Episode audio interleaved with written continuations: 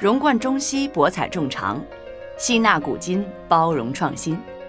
纪念中国话剧艺术大师黄佐临先生诞辰一百一十周年特别节目《往事点滴》。儿时轶事：小时候，父亲对我很严厉，动辄就打，把我孩童的天性束缚住了。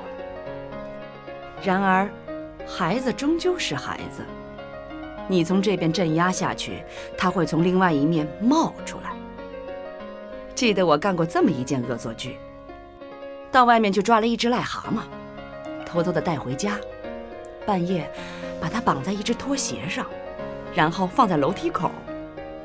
癞蛤蟆一跳一跳，带着拖鞋从楼梯上跳下来，发出吧嗒吧嗒的声音，把家里老老少少吓得要命。还有一次，当我六七岁时。我把父亲代客的从日本进口的太阳牌啤酒偷喝了几口，受到了父亲的谴责。第二天，我就灌了些外祖父尿壶的小便，起着泡沫到颇像啤酒。看着父亲的朋友们喝得津津有味，频频点头称赞不已，心头的石头才落了地。所以我一直认为，教子过严是有副作用的。您现在收听的是由上海话剧艺术中心特别呈现的纪念中国话剧艺术大师黄佐临先生诞辰一百一十周年特别节目《往事点滴》。我六岁那年，广东戏到天津演出，这对在天津的广东人来说是一件大事。我父亲买了月票，带着全家天天晚上去看戏。一天，我姨把我带到后台去。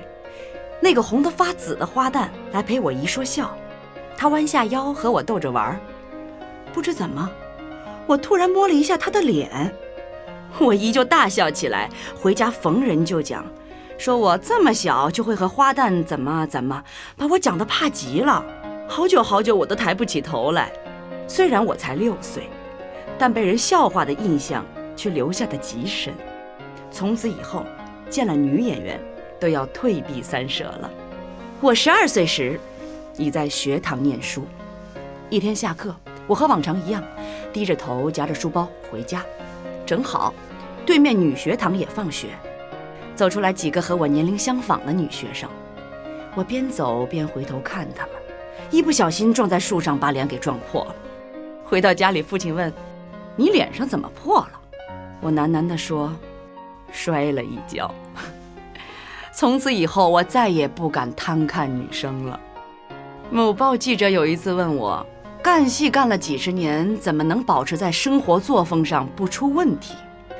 哦，大概就缘由于此吧。大家好，我是上海话剧艺术中心的演员徐曼曼，收听纪念中国话剧艺术大师黄佐临先生诞辰一百一十周年特别节目《往事点滴》。